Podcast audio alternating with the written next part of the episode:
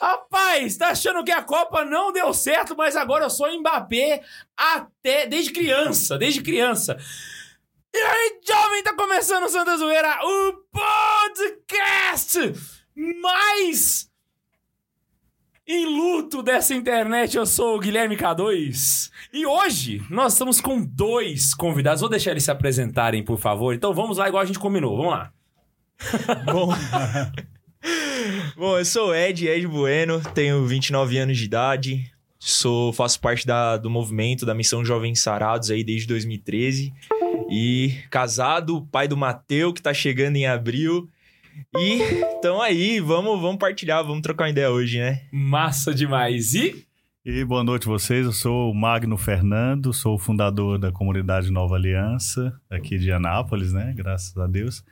E estou aqui com vocês para nós partilharmos, conversarmos sobre vários assuntos, eu acredito, né?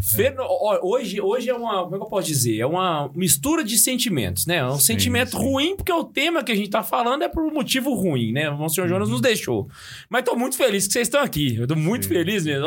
Você você vê dois convidados de peso hoje que manjam do tema pra gente poder falar bastante. Mas antes. Eu preciso muito ler os e-mails de cada caroneiro, de cada um que você mandou. Então lembre-se que para você mandar e-mail pra gente, é só você mandar para santazoeira.sc arroba gmail.com. Fechou? E hoje estamos aqui com o Mano Bundes, que vai me ajudar. Vou. A Só ler. que, só que tem um negócio. Ah, Quando você lê, eu vou só tentar destravar sua câmera aqui que travou, tá bom? Ah, travou em mim sorrindo. Travou. Miserere nobis, olha só. Maravilha. Mas tá Vai bom. lá, vai lá. Vamos lá.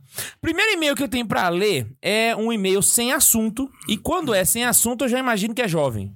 Porque jovem não sabe escrever e-mail, só sabe fazer TikTok, essas coisas. Aí vai mandar e-mail, manda sem assunto. Mas tem um lugar chamado assunto, tá? É só você colocar lá. O e-mail da Gabi Ferreira falou assim: E aí, jovem, salve Maria acumulada. Salve. Oiê, tudo bem? Me chamo Gabriela, Gabi, sou de Parnaíba, no Piauí. Tenho 20 anos, completo 21, dia 21 do 12. Olha que maravilha. Vai ser agora, semana que vem. Dia do aniversário do Monsenhor Jonas. Dia, é, exatamente. Dia do aniversário dele. Conheci o Santa Carona em 2021. Ah, tanto de 21.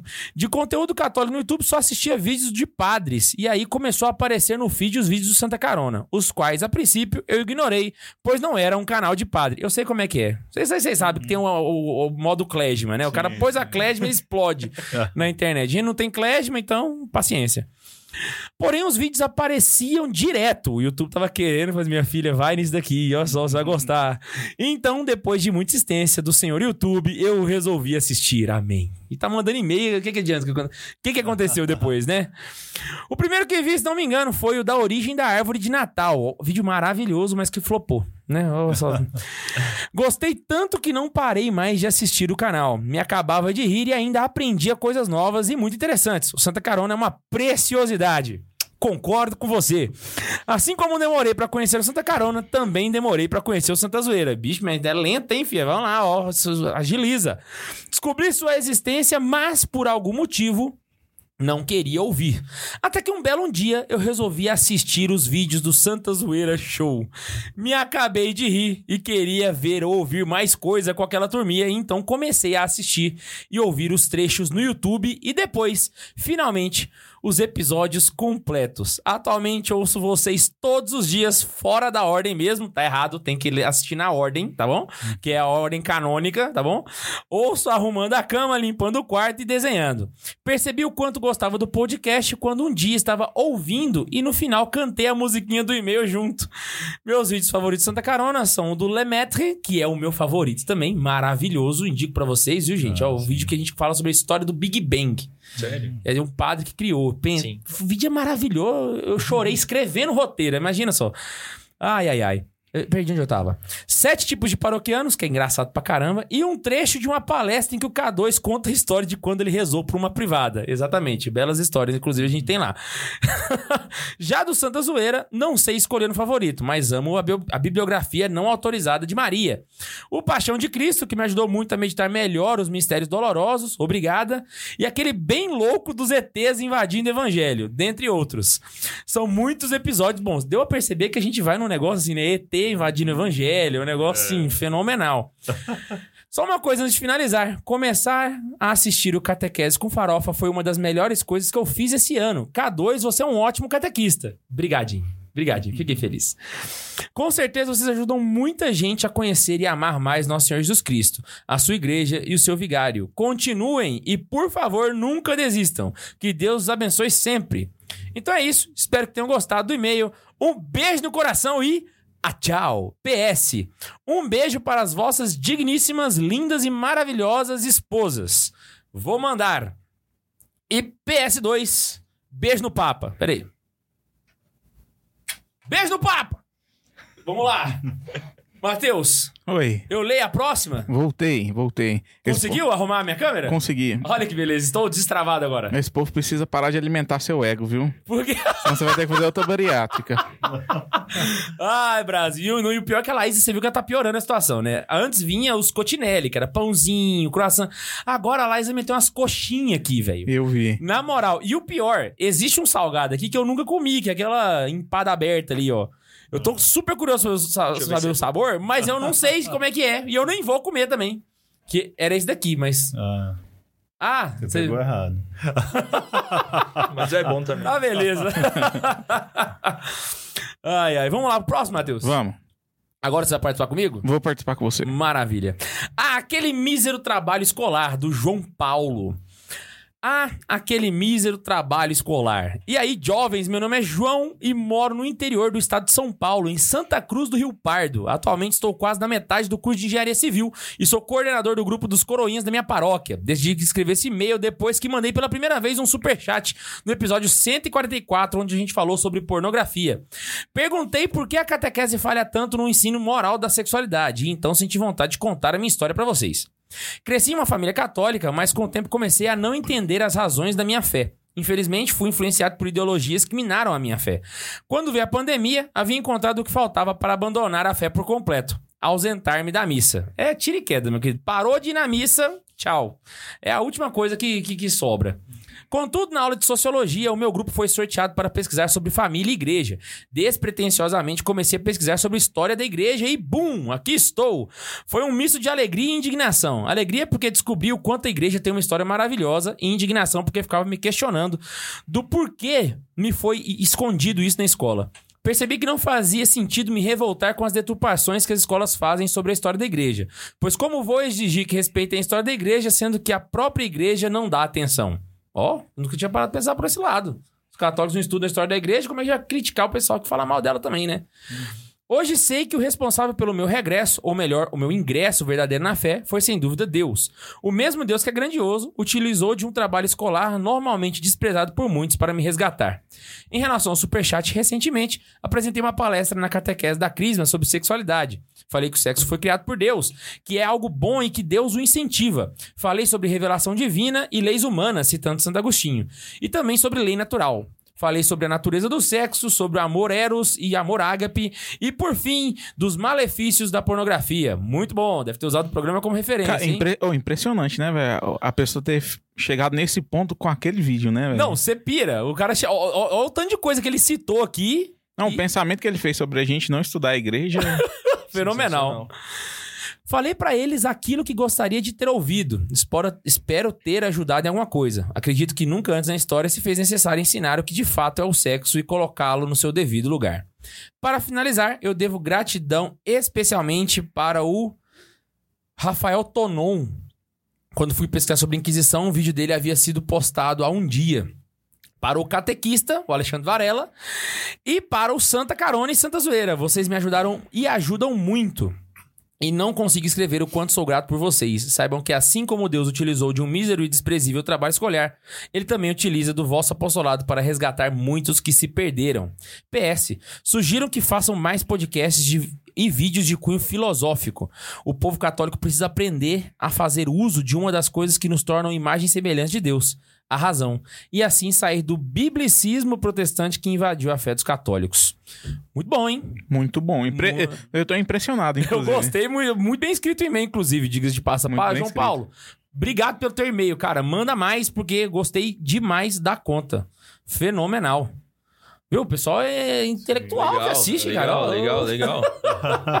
E, e a gente sente falta também da galera que quer. A gente vê aqui no- nos episódios que a galera quer mesmo um, um negócio mais intelectual, assim, né?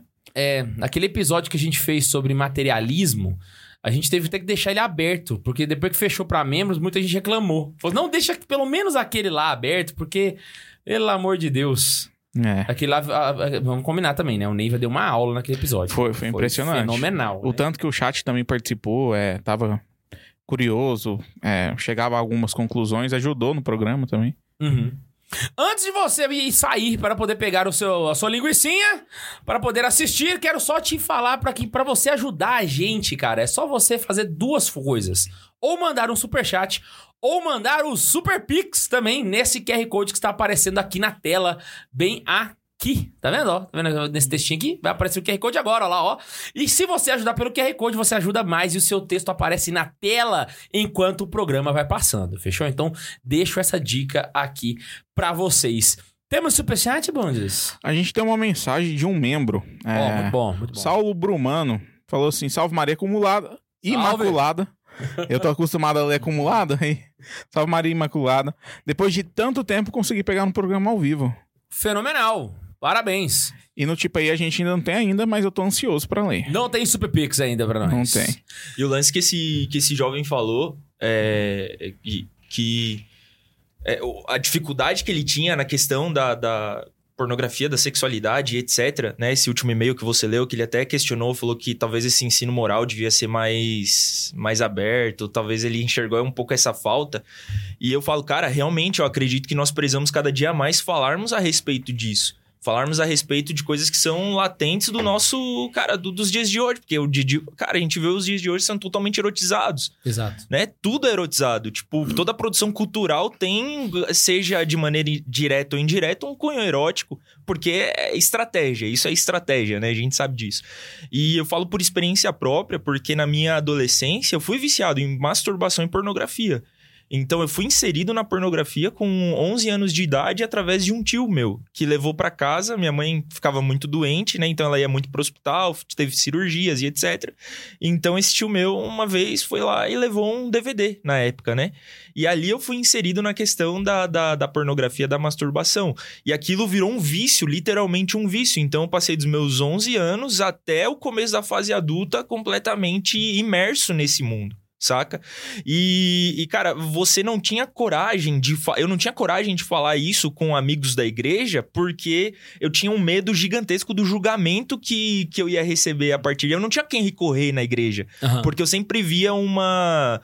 É, é, não, não, eu, não, eu não enxergava uma abertura a se conversar sobre isso, né? Porque todas as pregações que eu via a respeito disso não eram ensinando aquilo que era os males, etc. Era tipo, é pecado, é pecado, isso não sei o quê, não sei o que. É igual aquelas pregação estilo Faustão, né? Você vai morrer, hein? Vai- É, exatamente, você vai pro inferno, não sei o quê. Eu falava, caraca, tipo, eu não tinha com quem falar isso, e aí eu ia tentando sozinho é, é, dar conta disso e não dava.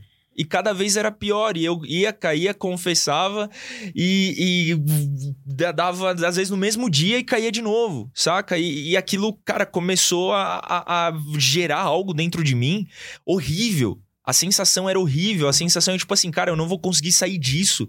Isso vai ser, cara, é- é- eu, não, eu não sei, não tem palavras pra pra conseguir dizer aquilo. É um vício, é literalmente um vício, saca? E você sente Igual um vídeo de droga. né? impotente, totalmente impotente diante disso.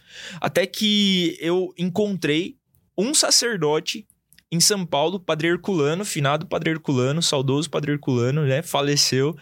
Padre Herculano, ele é da. Igreja São Santuário São Judas Tadeu, em São Paulo, ali no Jabaquara, né? Que lota de dia de São Judas Tadeu é algo surreal que acontece lá dos deonianos, né? Uhum. E lá é, fui confessar um dia, né, a respeito disso, e o padre Herculano que me atendeu. E o padre Herculano, ele disse assim, filho, vamos fazer o seguinte, toda semana você vai vir aqui conversar comigo. E aí, toda semana eu ia lá conversar com ele. E ele dizia assim, ó, agora você vai fazer o seguinte, você vai comungar todos os dias. Todos os dias. Você vai fazer um esforço para comungar todos os dias. Primeiro dia, segundo dia, talvez no terceiro você caia. Você vai voltar aqui, a gente vai conversar, eu vou confessar, é, e no outro dia, no mesmo dia, você retoma e recomeça. Cara, é, é assim, eu, eu digo que isso salvou minha vida, literalmente. A Eucaristia diária salvou minha vida. A Eucaristia, pra mim, é o remédio que até hoje, porque é um vício.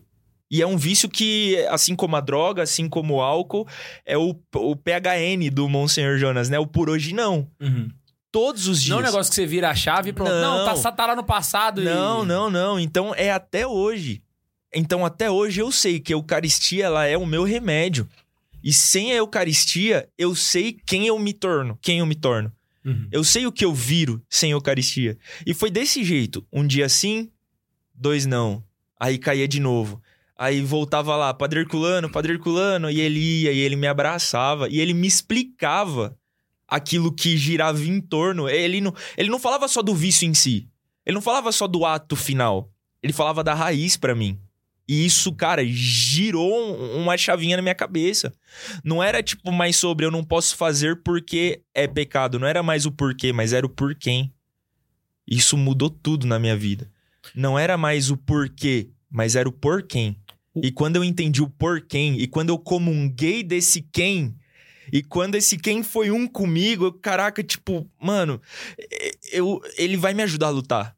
Saca? E, e isso foi começando a gerar engrenagem em mim. Então eu concordo que é necessário que existam. Exista. Esse assunto precisa ser cada dia mais aberto. Não só falando sobre isso é pecado, mas o que isso causa em você. Qual que é a raiz? Vamos na raiz disso. Tudo bem, o ato em si, ele é como se fosse a doença diagnosticada, mas é a raiz dessa doença. Vamos na raiz, vamos tratar a raiz. Não vamos só remediar ali o, o agora. Mas vamos tratar a raiz. Isso é. Isso que você falou, cara, vem- encaixou muito com uma coisa que, eu, que tem no catecismo. O catecismo, ele trata... Ele não usa essas palavras, né? Mas eu, eu apelidei de catequese positiva. Quando você vai falar de, de catequese moral, ah, é um erro quando a gente aponta somente o pecado na, no ensino da fé. Uhum. Porque você está estimulando o fiel a ter uma atividade de moral correta por um medo do inferno. Uhum. Então, na verdade, você está gerando uma atrição na pessoa. Uhum. E isso- o que você tem que fazer, na verdade, é uma repulsa do pecado por amor a Deus, É isso. que é o estímulo do- da virtude da caridade, Uhum. né? Então, a catequese positiva é exatamente isso que... Porque às vezes a gente vê o menino lá, né? Tá, tá viciado, sabe que é Uhum. pecado, tá numa... numa- Uhum. E aí você fica falando, seu carro vai bater, hein? Seu carro vai bater. Como é que eu faço para não bater? Me ajuda, porque tá, tá, tá chegando perto do muro, É entendeu? isso. É, E isso, ninguém- isso gera uma verdadeira contrição. Uhum. Exato, exato. É isso que gera uma verdadeira contrição, né? Aquela, aquele não ofender a Deus não por medo do inferno, mas por amor a Deus, né? E os santos ensinaram muito bem isso, né? E é, o caminho mais concreto para você ter uma fé efetiva, né? Sim, Que exatamente. geralmente geram graças e bênçãos que você consegue sentir no dia a dia, né? É, e Santa Teresa d'Ávila trata esse, esse tema como se fosse é, a segunda conversão, né? Sim, sim. Porque a primeira conversão é aquela conversão que a gente vai caminhando por medo, né? Uhum. Por medo do inferno, por medo de.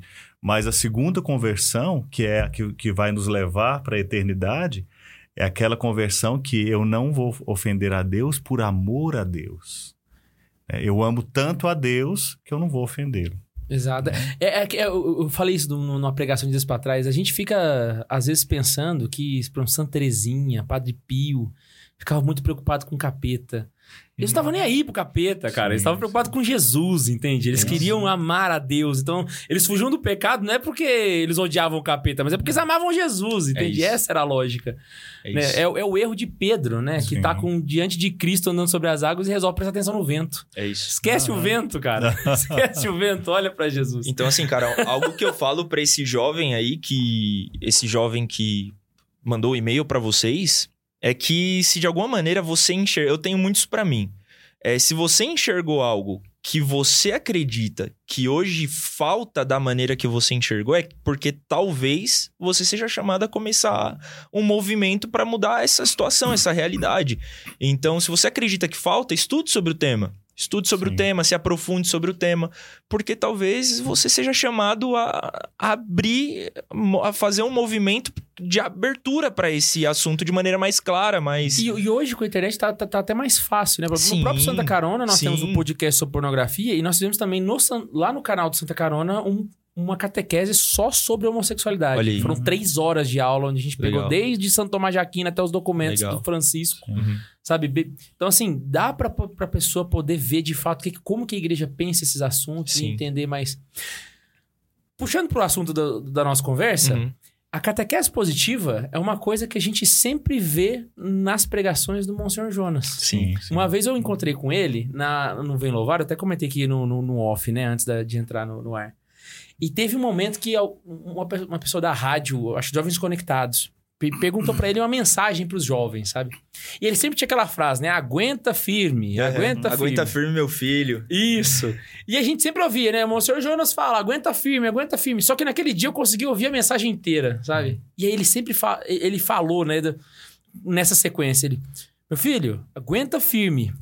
Os frutos são maravilhosos. É isso. Então, na verdade, não era aguenta firme pra, pra você vencer o pecado, você vencer... Não, aguenta firme porque os frutos são maravilhosos. Então, ele te... te- ele, te- ele fala pra você, você tá na tribulação, mas Uhum. olha pra lá Olha além, né? e ver o que, que Deus tá esperando pra você, sabe? Sim. Eu acho que esse é um dos pontos que, que, que, que faz ele ser tão lembrado. Faz sentido? Sim, faz. Faz Demais. muito sentido, porque, é, na verdade, é esse olhar que nos dá é, a verdadeira esperança, né?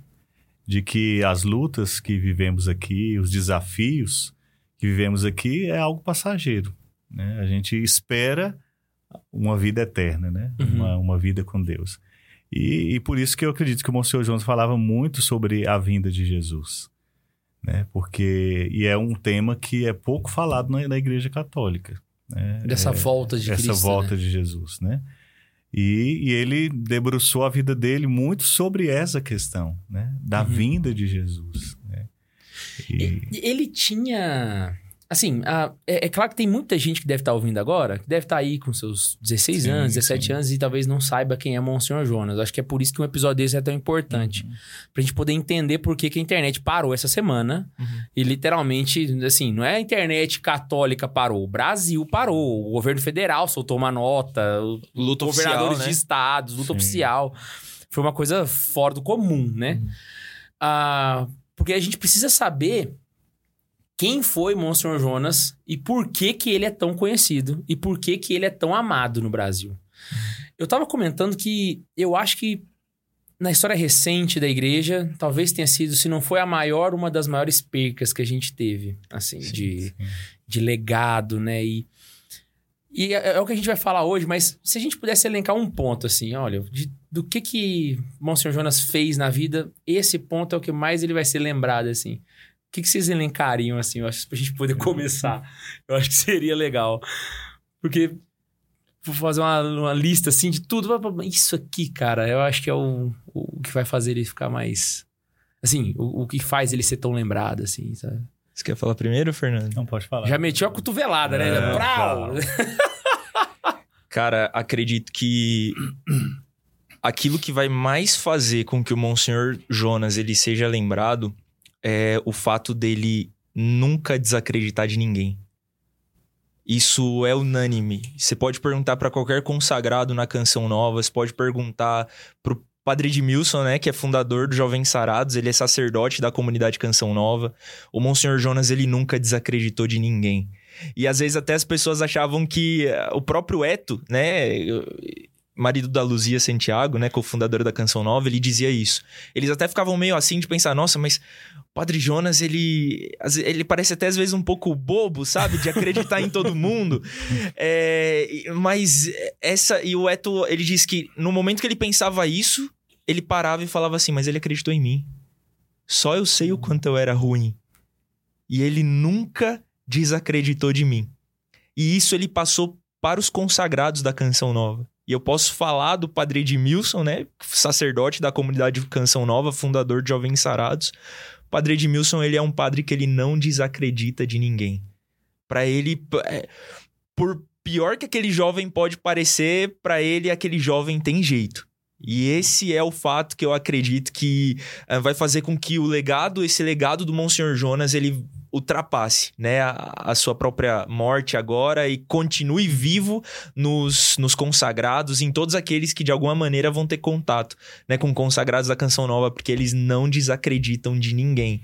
E eu acho que um, um vou colocar um segundo fato que também acho que caminha ali do lado, é que o Monsenhor Jonas, ele foi um grande comunicador, né? Ele até ganhou um prêmio, uma honraria quanto à comunicação. Grande comunicador, tá, é, é pouco. O homem é um espetáculo de comunicador, né? E uma coisa que eu acredito que todo comunicador ele, ele precisa ter é a consciência de que o comunicador ele não, não deve comunicar palavras, ele deve comunicar vida. E o Monsenhor Jonas ele não comunicava palavra, ele comunicava vida. E eu acho que isso é, é algo surreal. Cara, então, enfim, a gente até emociona, porque o Monsenhor Jonas é.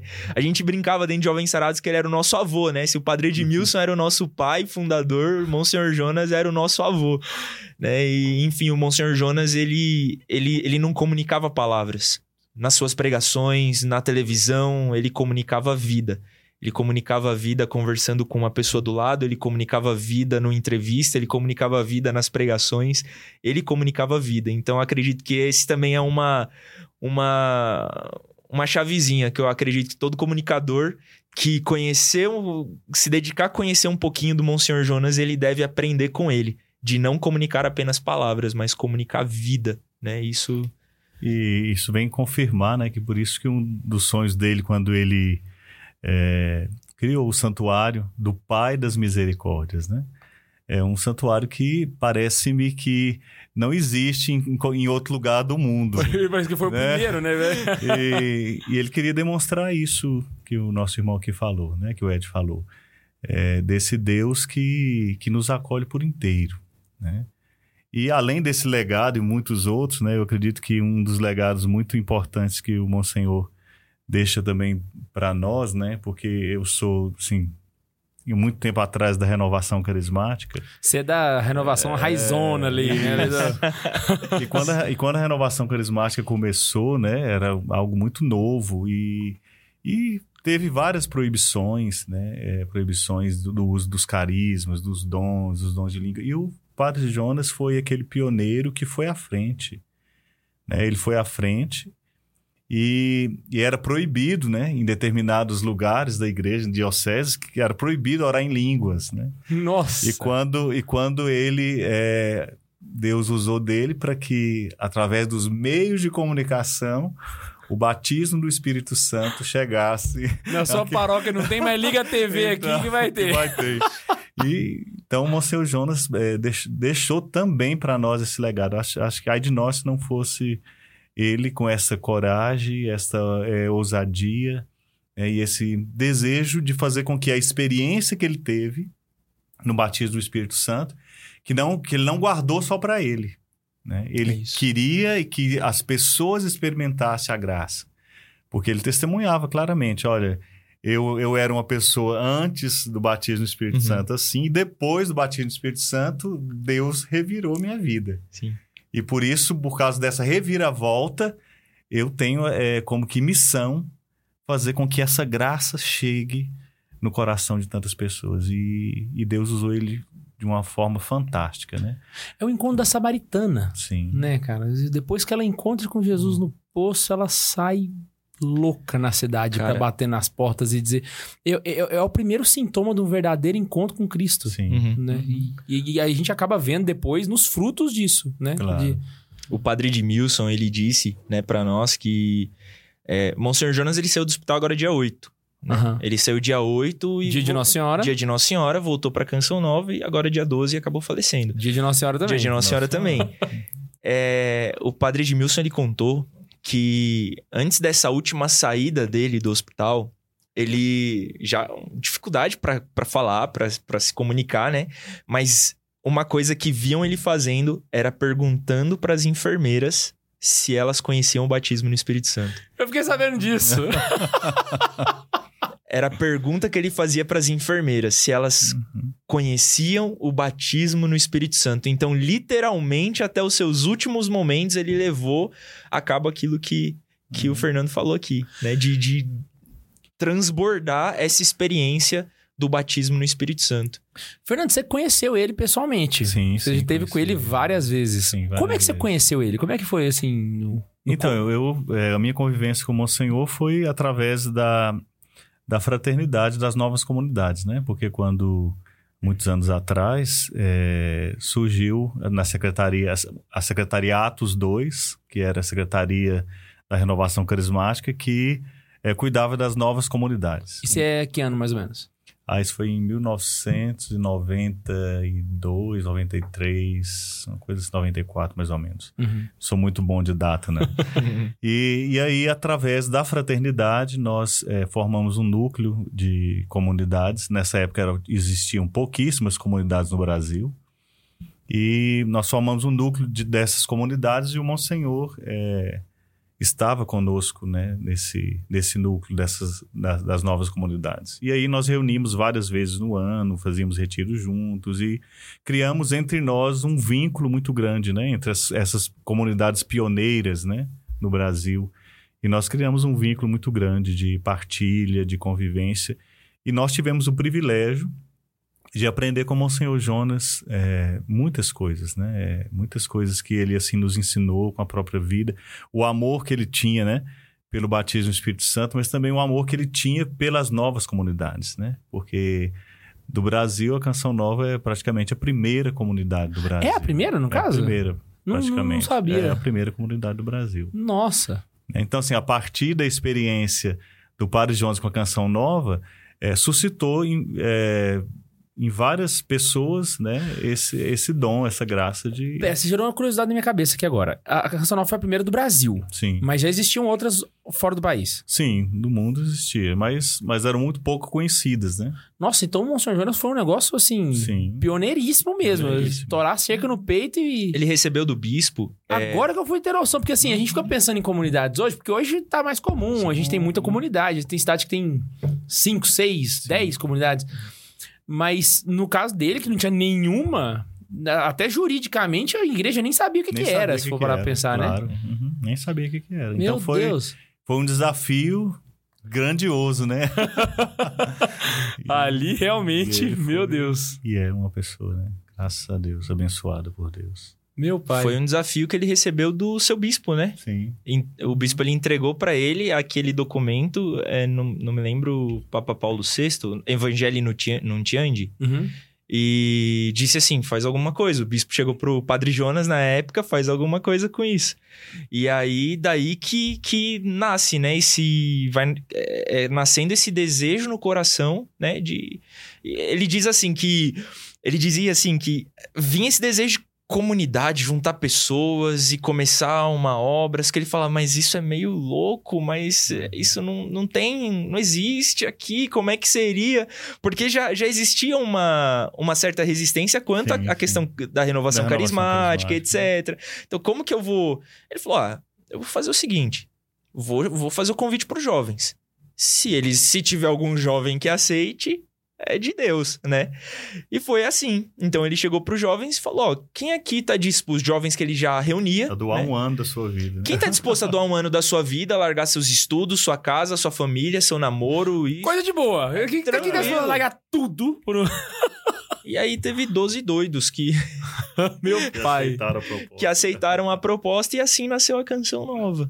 Eles e aí morando eles juntos. doaram um ano e acabaram ficando... do- Alguns saíram, outros chegaram e assim foi, foi desenrolando. Ah, não, peraí. Agora, agora eu, eu- Fernando, aproveitar que você tá aqui, eu vou ter que te perguntar isso. Co- como é que é, assim, pra... Sei lá, você, tá, você tem uma vida de paróquia, você tem uma vida de pastoral, e você tem uma vida ativa na igreja, mas aí, como que vem na cabeça, vou fundar uma comunidade? Porque...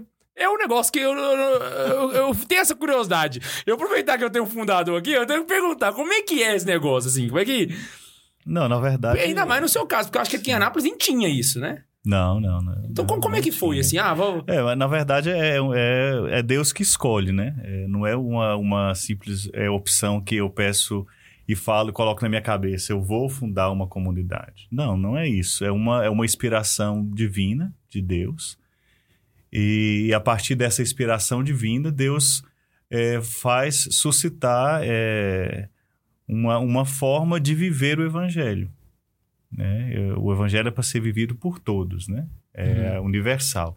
Mas existe é, no decorrer da vida, a igreja, é aqueles que Deus escolhe para fundar uma forma de viver, um jeito de ser.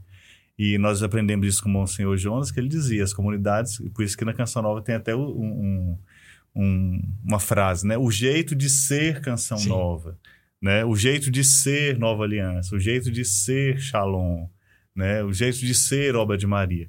Por quê? Porque é uma forma de ser, né? que transborda no fazer. Mas, primeiramente, é uma, é um- é uma dimensão da graça de Deus no, no ser, né? Da- na identidade. Né? Por isso que, que, é, que é uma inspiração divina, não é, é assim, é uma escolha de Deus. Né? Eu acredito que Deus é, olha e escolhe alguns para essa missão. Em algum momento passa pela cabeça, assim, eu tô pensando lá nos primeiros anos. Uhum. Sei lá, você tá tomando banho, aí você pensa, velho, o que, que eu tô fazendo? Tô- tô- Passa É, isso na cabeça? Tipo assim, eu tô pira, eu tô louco, só pode. Uhum. E- então, e acontece, acontece ainda hoje, não? Acontece. Ainda hoje? Ainda hoje. Muito bom saber. Sensacional. Você tá lá parado e fala assim, cara, o que que é isso? Que loucura é? Acontece ainda hoje. Nossa, então realmente, pro, pro, pro Monstro Jones, voltando agora no caso da Sim, primeira sim. comunidade, você, tem- você tem a, um a disposição de fazer uma coisa dessas é surreal, surreal. Sim. E, e é uma coisa que, assim, marcou a vida dele pra sempre, né? É, foi, um- foi uma decisão, uma pergunta que ele fez e talvez nem ele sabia que a vida dele ia ser dedicada pra aquilo pra sempre, sabe? Porque- É, é muito isso, assim. E, e o louco é que como que as coisas elas acontecem? O Monsenhor, ele, quando, né, indo pro, pro seminário, no seminário, ele pediu pra Deus a graça dele aprender música. Falou, porque ele, no coração dele já estava sendo plantada a ideia de que para evangelizar jovem eu preciso de música. Aham. Então aí ele foi pedindo pra Deus a graça de aprender música. Ele não sabia música. Mas ele entendia, ele tinha uma convicção no coração dele que pra evangelização dos jovens ele precisava de música. Então, tipo assim, isso lá em 1940 e poucos, 1950 mais ou menos, ele entrou em 48 no, pro seminário, né? Tinha 13, 14 anos de idade.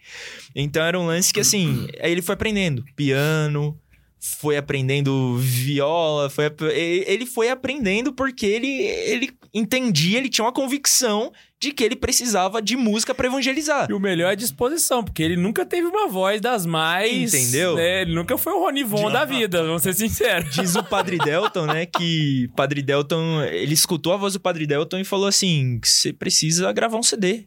Aí ele, o Padre Delton falou, não, não dou conta não. Aí o Monsenhor falou, se eu que não sei cantar gravei, imagina você que sabe. Imagina você que sabe. E o mais doido é isso, porque, tipo, essa convicção dele de que ele precisava da música pra evangelizar, você vê que, cara, lá em E aí, ele- 1978, E ele nunca pensava que ele ia fundar uma canção nova. canção né? nova. Faz sentido? Faz- Entende? Então, tipo, o, o. Quem. Eu não lembro se é o Ricardo Sá ou se foi o Dunga que falou que o Monsenhor Jonas, ele era. Aquilo que hoje o Papa Francisco faz eram coisas que o Monsenhor Jonas fazia na década de 70, que é tipo. é, quebrar um pouco o protocolo da época. Então ele se reunia e tocava viola com, com os jovens e cantava, e os jovens faziam um, um pagode, mas pagode, né? Não, não. Pragode. É, pragode. então, e era coisa que assim, na época os padres eles eram um pouco mais reservados.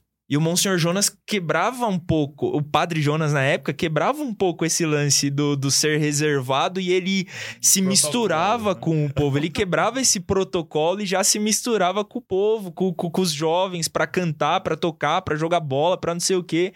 E Então, isso é muito característico de Dom Bosco. E algo muito legal que eu acho que vale a pena é, é ressaltar. Monsenhor Jonas, ele nasceu né, no dia 21 de dezembro, de 36, Uhum. 1936. E a gravidez dele foi. O parto dele foi hor- horrível, assim, né? Até que o médico chegou no pai dele, né, seu Sérgio, e falou assim: olha, não tem mais o que fazer. Agora sua esposa precisa descansar. E aí a mãe dele tinha escutado falar de um santo que tinha sido canonizado há não tanto tempo assim, e na hora resolveu pedir a intercessão desse santo. Aí disse assim: São Dom Bosco, eu consagro essa criança a você. E ali ela consagrou a criança a São Dom Bosco e o parto fluiu. Aí o, diz que o pai escutou o choro do, do Joninhas e ele nasceu, né? E, e sem, até sem saber disso, né? Depois ele só ficou sabendo depois que a mãe contou. Ele já estava nos Salesianos quando a mãe contou pra ele sobre essa história de que ele era consagrado a São Dom Bosco. Gente, eu fico imaginando Dom Bosco lá no céu, né? Vira pra Deus assim, Deus me con- consagrou pra mim, nem, nem sabe quem eu sou. Aí Deus, cala a boca e aceita que ela, isso aí vai virar coisa boa, vai. E, cara, É isso mesmo. E, inclusive, a Canção Nova, hoje, oficialmente, ela é família salesiana. Houve, Ah, é? Eu fiquei sabendo disso. houve lá o capítulo geral dos salesianos, a Assembleia Geral né, dos Salesianos, e, e lá em votação eles aceitaram, e a Canção Nova, acho que 2000 e alguma coisa, ela foi integrada como família salesiana. Então, Pela vivência, né? de- Exatamente. De, tudo aquilo que o Monsenhor Jonas E, e transmitiu. tem uma. Assim, eu não sei se vocês já repararam isso, mas nos salesianos, quando você tá num ambiente salesiano, ou seja, uma escola Sim. ou um convento, tem uma carinha de salesiano. Você, você, Aham, sim, se você sim. vendou teu olho, tu abre o olho assim, passa 10 Aqui minutos, é você salesiano. quer salesiano. Você vê ali. Você já repara que quando você vai na canção nova, você tem assim, esse. Sim. Tem, esse tem essa mesma feeling, Você sensação, chega e fala né? assim, parece que eu tô num- num, No ambiente salesiano. é, parece que eu tô. no- São Francisco tem uma frase que ele fala assim: é, é, faça o necessário para um dia fazer o possível e quando verás estarás fazendo o impossível. é isso. E eu lembro que a primeira vez que eu fui na Canção Nova. ah, não, primeira vez não. A, a- a- a segunda vez que eu fui, quando eu já tava no, no Santa Carona já. Eu me recordo que quando eu fui lá e eu, come, eu comecei a prestar atenção nos equipamentos. Né? Uhum. Eu entrei lá e comecei a ver câmera, luz. E foi na época que a gente tava começando a gastar um dinheirinho pra f- comprar uma câmera aqui, fazer uma coisinha aqui no Santa Carona. E aí eu. Essa frase veio na minha cabeça na hora. Falei, gente, esse, esse padre, ele fez o impossível aqui. Sim. Porque, assim, pra quem não é da área, não sabe o tanto que é custoso de dinheiro você ter uma televisão. E a Canção Nova, ela tem o arrendamento de, uma, de um satélite. É Isso a galera não sabe em casa, mas aquele projeto Daime Almas, Sim. eu não sei se vocês sabem, mas o pessoal em casa não sabe, eu vou contar pra eles. O projeto Daime Almas não é pra manter a Canção Nova. O projeto Daime Almas é pra manter o satélite no ar, sabe? É só pra isso. E é um dinheiro absurdo, saca? Porque eles têm um satélite dando a volta no mundo, cara, pra, pra, pra evangelizar. É, é, é, um- é- é surreal de impossível que esse cara fez. É um negócio assim, que você fala, meu Deus, o que que... eu- eu- eu- vamos dar um passo a mais. Aí ele põe o pé, Deus põe o chão. Aí ele põe o pé, Deus põe... Quando ele foi... Cara, O professor Felipe Aquino, ele tem uma história que ele diz assim, que ele tava voltando, né, da, da canção nova, e de carro. E aí ele viu alguém acenando, assim, era, tava meio escuro já, né, e era tudo mato lá, né, antigamente, bem nos primórdios, só tinha... né? Não, só não tinha nada. E aí ele diz que tinha alguém acenando. E quando ele vai chegando mais perto, aí o farol ilumina tal, e vê o Padre Jonas. Aí o Padre Jonas fala assim, ó, baixa aqui, baixa aqui, baixa aqui. Aí o professor Felipe Aquino falou que baixou o vidro, né? E aí o Monsenhor Jonas foi e falou pro professor Felipe Aquino, eu tava aqui rezando, e Deus falou pra mim que eu- a gente precisa de uma câmera agora, porque a gente precisa começar a, a televisão. Aí o professor Felipe Aquino falou que olhou e achou aquilo tão, tipo, Assim, como assim? A gente tá com... TV, você já tem uma rádio, Agora já. quero uma TV. Na semana seguinte, ele tinha uma câmera. A primeira câmera da Canção Nova foi emprestada, nem era deles. Foi algo emprestado.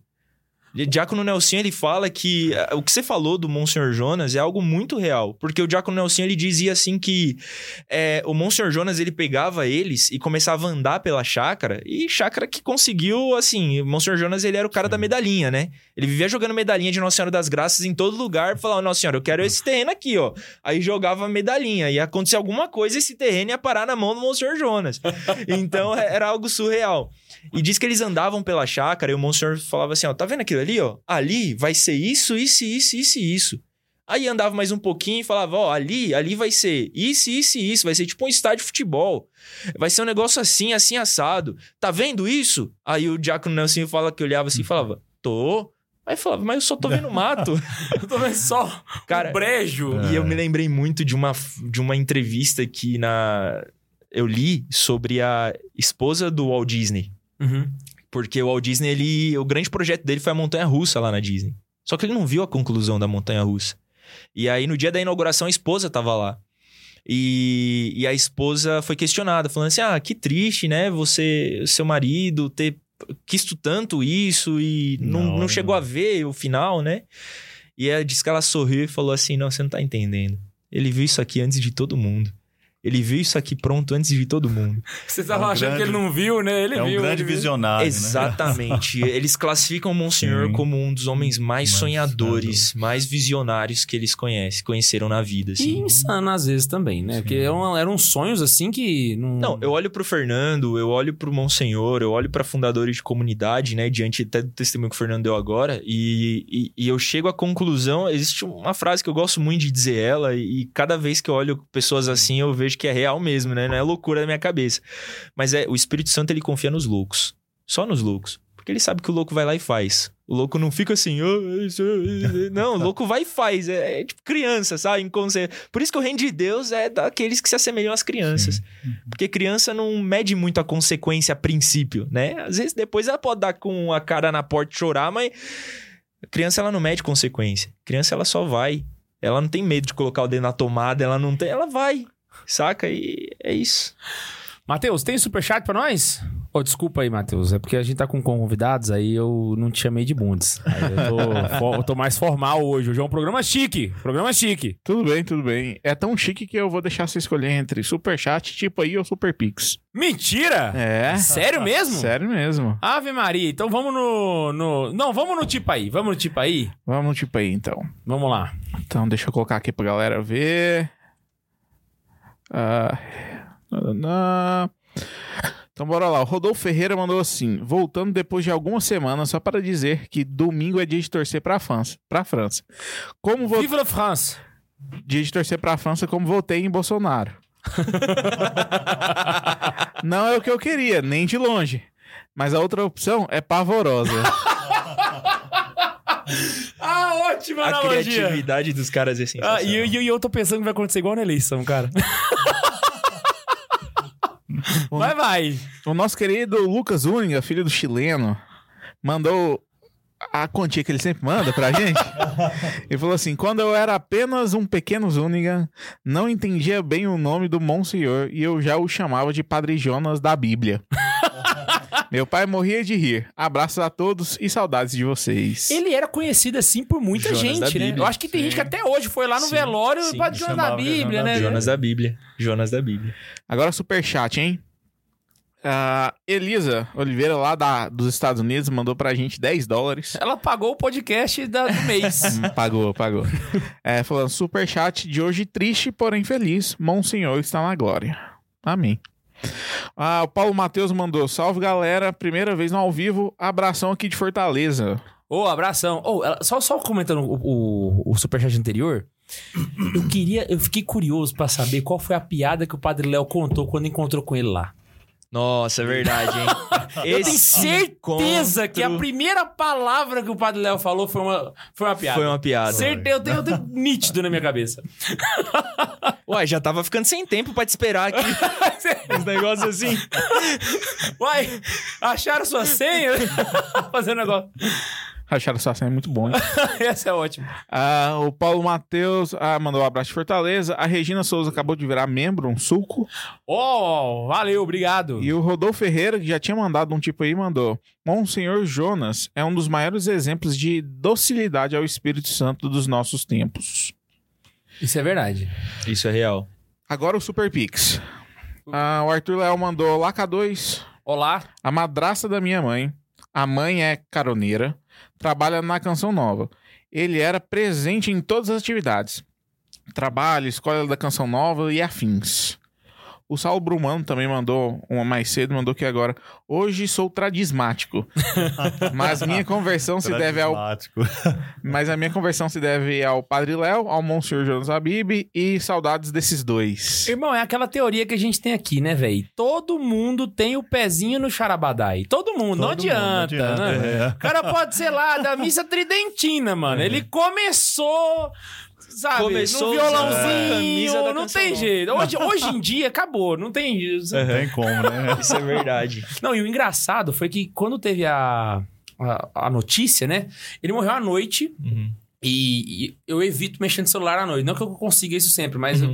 eu, eu consegui no- na segunda-feira. Olha que saco. Nossa. Então veio a notícia e eu não fiquei sabendo. Uhum. No dia de manhã, a primeira po- o primeiro post que eu vi foi do Rafael Broadbeck. Sim, eu vi também. Que é um cara mó delegado, Sim, sabe? Brasil Paralelo, Aham. pá. E ele se converteu por conta do Monsenhor Jonas, sabe? E aí, se a gente for pegar a lista de pessoas, não Sim. escapa nem o padre careca que todo mundo gosta. Sim. Ninguém, ninguém. O Padre Paulo tava lá Ó. e, e eu tenho um amigo que estava lá também. Tenho até muitos amigos consagrados da Canção Nova e disse que o Padre Paulo chorou que nem criança, cara.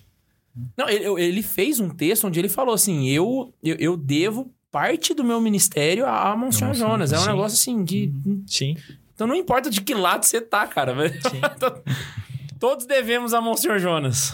E o último aqui é do Bruno Alves, falou assim: Obrigado pelo episódio, que bênção vivermos numa época com grandes santos como Santa Teresa de Calcutá, São João Paulo II e Monsenhor Jo- Jonas Abib. Olha, para pra pensar. Quando você conheceu o Monsenhor, 92, 91, né? Vamos pensar aí agora as pessoas que estavam aqui, né? Uhum. Madre Teresa estava aqui ainda? Tá, Eu não sei que ano que ela morreu. Ah, ela tava aqui? ainda? Tava aqui, Tava. né? O Papa era o João Paulo II. Sim. O bispo era Dom Manuel.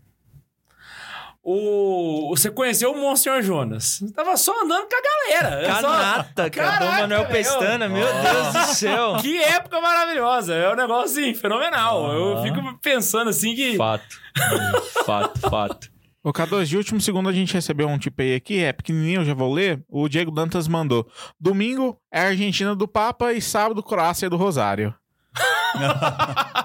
Tá misturando as coisas. Ele tá É. misturando as coisas já. Religião é uma coisa, É. futebol é outra. Vamos separar, porque não, não tá dando. Não, não, É, não, acho não. que João Paulo II que falou, né, se Deus é brasileiro, o Papa é carioca. Falou isso? Pai- Dizem que sim. É, dizem. Continuando no assunto que a gente tava a respeito das coisas que ele conseguiu fazer, né, com, com a graça de Deus, é engraçado pra ver a um- o tanto que a providência divina é uma coisa completa, né? Ela ela eu me recordo, vou fazer um testemunho agora na Nova Aliança. Uma vez eu fui na casa da Nova Aliança e eu não lembro quem foi que me contou essa história, mas na época vocês estavam passando por uma dificuldade. E um de vocês chamou pra ir na capela e a gente não tem como comer, vamos, vamos fazer uma adoração. Uhum. E no meio da adoração apareceu uma pessoa. Não, eu cozinhei lá em casa e resolvi trazer as panelas pra vocês, entende? Então, um jantar da noite. Disso pra um estúdio de, de televisão, sabe? É a mesma providência muita que age dos dois lados, sabe?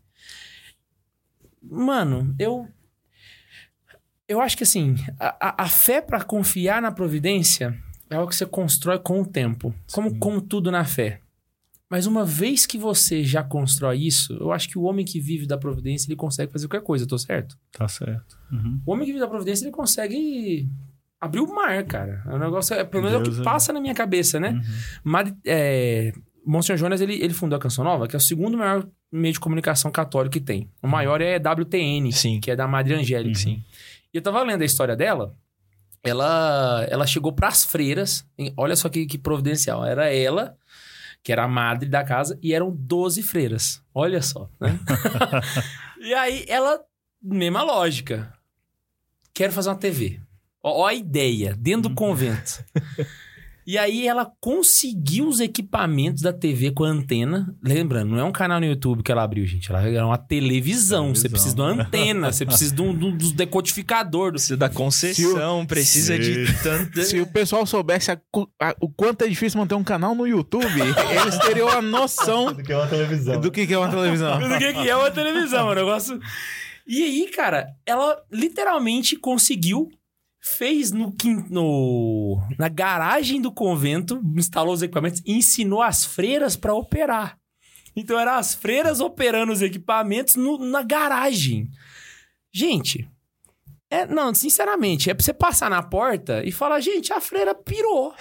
Pirou, interna ela, interna. Porque, assim, pelo menos na minha cabeça, assim, né?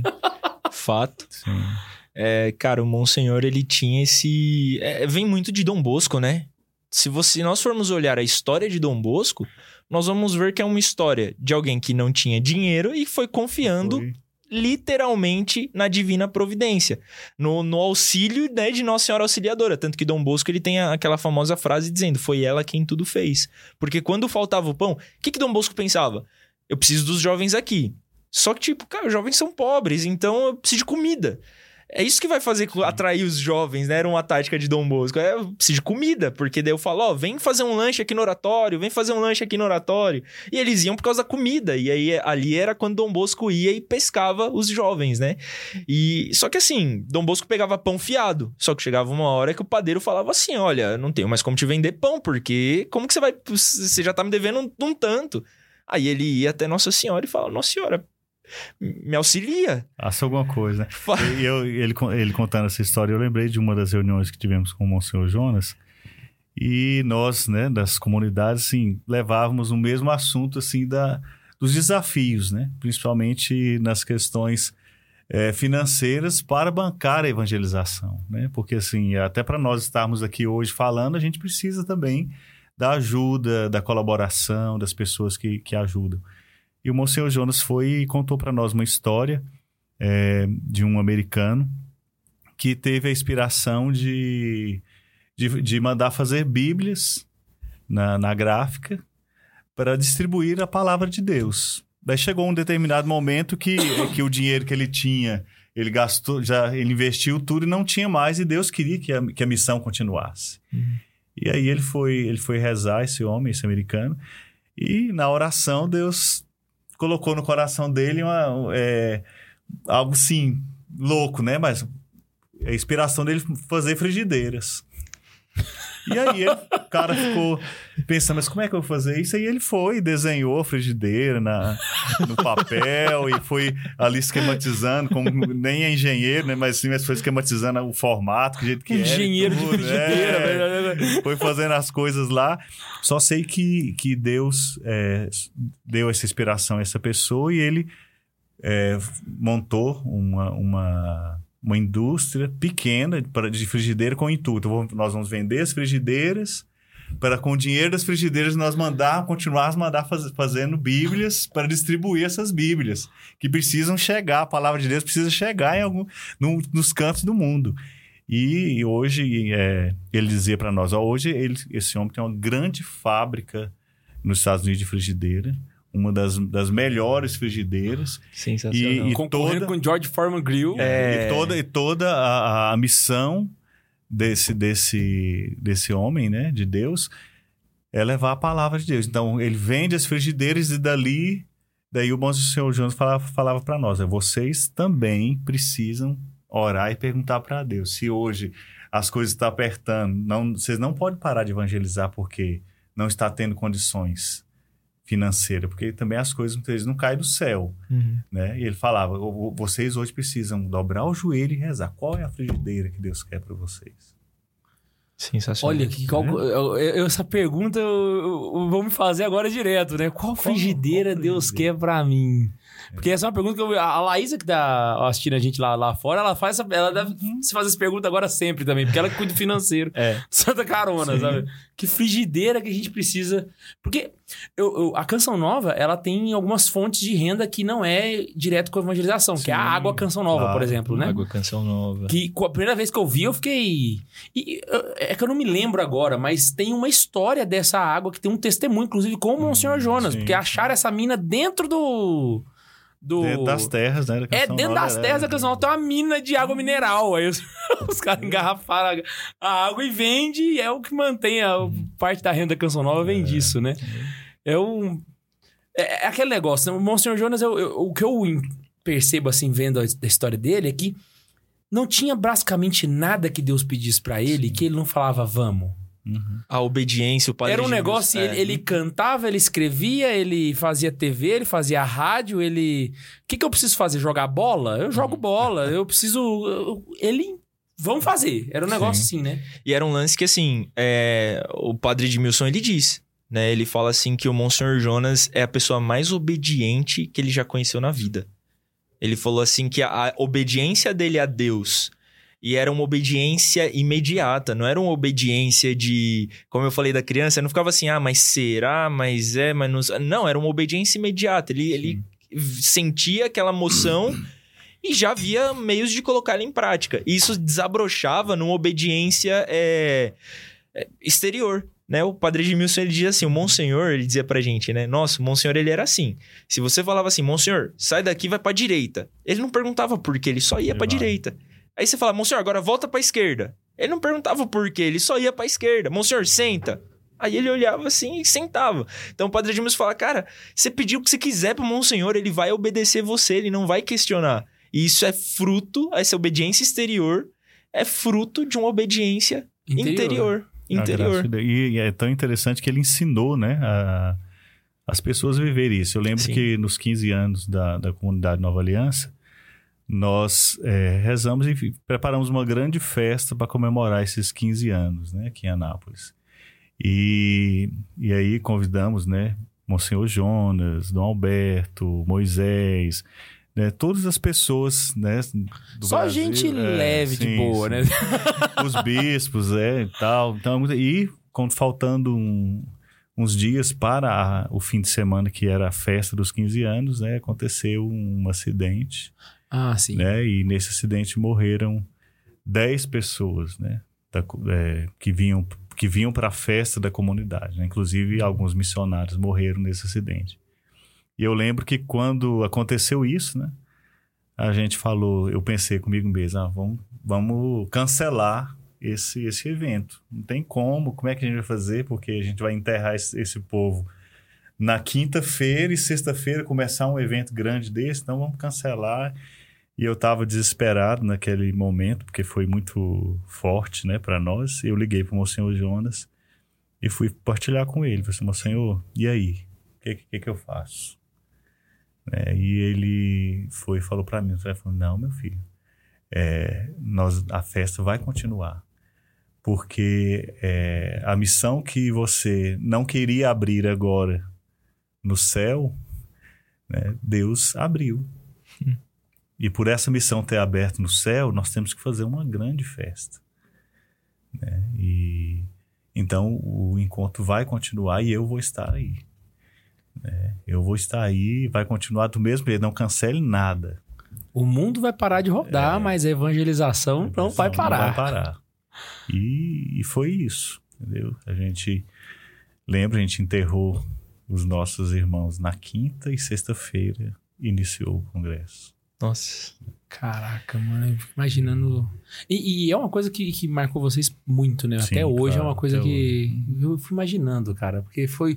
Era, era uma data fechada, 15 anos, né? Sim, é um, é um sim. ciclo Uhum. assim que. E eram filhos, né? Era. Eram filhos. Eram filhos. Caraca, mano, eu fico. Então você dor de vê perder assim, um filho, é- é, a graça que o Monsenhor Jonas é, né? E vai continuar sendo, né? Uhum. Essa, É. essa questão que você falou da, da obediência é, me lembrou a. A pessoa que, que eu conheço mais próxima do Monsenhor Jonas é o Thiago Marcon. Sim, grande Nova. Thiago. Sim, sim. E ele, ele é formado em enfermagem. E durante muitos anos ele foi o enfermeiro Sim, de Monsenhor Jonas. Então, ele- eu, eu lembro que a primeira vez que eu fui na Canção Nova participar de um programa foi ele que convidou. E aí ele fazia o seguinte: ele ficava de manhã com a gente, né? Recepcionando, levando pra Uhum. conhecer e tal. E aí à tarde ele abandonava a gente e falava assim: gente, desculpa, mas eu tenho que ir lá pro Monsenhor. E ficava à tarde com o Monsenhor. Uhum. E aí foi muito bom porque eu. Eu, tipo assim, o que, que você vai fazer hoje com o senhor? Não, hoje a gente vai fazer um tratamento, não sei o que e tal. E aí, todo, toda vez no dia seguinte, tava eu e o Caio. A gente perguntava, Ei, como é que tá o monsenhor? Como é que é? Ele, Uhum. Como é que é conviver com ele? Conta pra gente, né? E aí, a primeira coisa que ele falou foi essa. Ele falou assim, pra mim é muito estranho. Por quê? Ele era um, um consagrado da, da comunidade, jovem, Sim. né? Já era de vida, já, mas, mas jovem. Acompanhando o Monsenhor Jonas, que é um homem que tem uma... Assim, se ele não fosse o Monsenhor Jonas, ele já era um homem de idade. Então já era uma, uma pessoa pra se respeitar. Mas ainda era o Monsenhor Jonas. E ele falou assim: eu fico. Eu acho esquisito porque eu preciso mandar ele fazer coisas. Toma remédio, vamos levantar. Agora é hora de fazer isso, agora o senhor precisa comer. E ele sempre obedecia. Ele fala assim: às vezes eu sinto como se eu fosse o pai dele. e não ele o meu pai. sabe? Por causa dessa obediência, que ele era uma pessoa extremamente dócil. Uhum. Sabe? Que é o, o reflexo de uma obediência interior, né? E sobre o que o Fernando falou agora, é, é muito. O- Essa, essa palavra de ordem mesmo que o Monsenhor Jonas deu pra vocês, né? Pra, pra ti, né? Pra comunidade, de, de, de faz- fazer a festa, né? Tem Uhum. agora uma comunidade no céu, né? Abriu uma. É, Dom Alberto Taveira disse isso na homilia, que ele celebrou uma missa hoje, né? De corpo presente com o Monsenhor, de manhã. E ele falou, ele disse assim: olha, quem, quem tá triste de luto não entendeu nada da vida do Monsenhor. Sim. Dom Alberto Taveira disse. Porque ele não é. Precisamos celebrar. É festa. Ele se encontrou com o amado dele, ele tá intercedendo por nós no céu, ele tá no céu. Ele, ele esperava todos os dias esse Ele momento. Ele viveu uma vida inteira pra esse momento. Ele viveu uma E vida vai fazer muito mais barulho do que ele fez aqui. Cara, Exatamente. ele viveu uma vida inteira, como, como o Fernando disse, é, pregando a vinda de Jesus, pregando a segunda volta de Jesus e pregando sobre o nosso encontro com ele. Uhum. Então, Dom Alberto disse: se vocês estão tristes de luto, vocês não entenderam nada da vida do Monsenhor ainda. Enquanto o Fernando falava essa situação, eu falei: olha, tá vendo? Não só com o Fernando, mas outras pessoas também podem testemunhar que é, Uhum. a, a morte ela é dolorida porque nós não estamos preparados para ela. Mas para nós como cristãos, ela é o ápice do, da Se teve alguém que ápice. não ficou triste com a morte do Monsenhor Jonas, foi o Monsenhor Jonas. Foi o Monsenhor Ah. Jonas, foi o Monsenhor Jonas. E, e, e o mais louco, assim, é, é, Gui, que hoje eu tava fazendo uma reflexão, até cheguei a fazer uma postagem sobre isso. E, e eu fazia uma reflexão de que, assim, cara, em 2006, 2007, mais ou menos, o padre Edmilson, né, ele foi transferido para a missão de São Paulo, capital da Canção Nova. Ele era de Cachoeira Paulista, foi transferido para a missão é, de São Paulo, da capital. E, e o Monsenhor Jonas ele fez um pedido pro Padre Edmilson. Antes do Padre Edmilson ir para São Paulo. Foi: faça pelos jovens aquilo que hoje eu não posso mais fazer. Esse foi o pedido do Padre Jonas pro Padre Edmilson, né? Faça pelos jovens aquilo que hoje eu não consigo mais fazer. E aí, em 2008, nasceu o Jovens Sarados, né? Então, assim, eu tava refletindo com a Mari hoje. Eu sou fruto do Jovens Sarados. A minha família, ela é fruto do Jovens Sarados, porque nós, a Mari me conheceu num retiro de Jovens Sarados. O meu filho é fruto do Jovens Sarados. Se não tivesse existido essa, esse pedido, essa ordem do Monsenhor pro Padre Edmilson, talvez o Jovens Sarados não existisse e o Jovens Sarados não existindo, eu não teria encontrado a Mari, hoje eu não teria o Mateu. Então eu já falava com a Mari, nós somos frutos do Monsenhor Jonas, de um pedido do Monsenhor Jonas. Sim. Porque se não fosse pedido pra ele, não teria o Jovem Sarado. Se não tivesse Jovem Sarados, eu não teria te conhecido. Se eu não tivesse te conhecido, a gente não teria constituído família, não teria o Mateu que tá chegando. Então, olha a dimensão do sim desse homem. Sim. Um dos testemunhos mais bonitos que eu vi agora na morte dele foi do, do padre Fábio de Mello. Sim, O padre Fábio de Mello, ele, ele escreveu um texto que eu falei, cara, porque parece que, pelo que eu entendi da história, padre Fábio de Mello teve um, um irmão que foi preso, encarcerado. tinha problema com drogas. Isso. E ele disse que um dia a mãe dele chegou pra ele e falou assim: seu irmão tá rezando no presídio. Aí ele, como assim? Ele, não, parece que tem um padre na rádio que ele escuta e ele tá rezando. E aí, o, o, o então Fábio de Mello, na época, foi ouvir que padre era esse na rádio. E era o Monsenhor Jonas. E parece que nessas pregações ele também se converteu Sim. sabe? E aí ele, ele diz que ah, ele queria somente ver o abraço que a mãe dele no céu iria dar no Monsenhor Jonas por causa daquele homem que re- resgatou dois dos filhos dela, Sim. sabe? E eu fico imaginando o...